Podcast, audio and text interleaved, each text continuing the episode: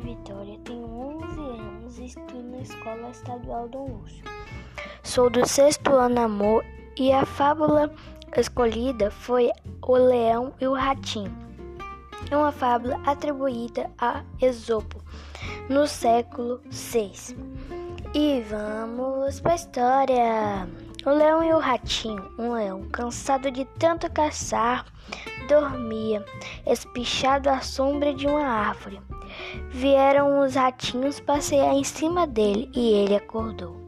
Todos conseguiram fugir, menos um, que o leão prendeu embaixo da pata.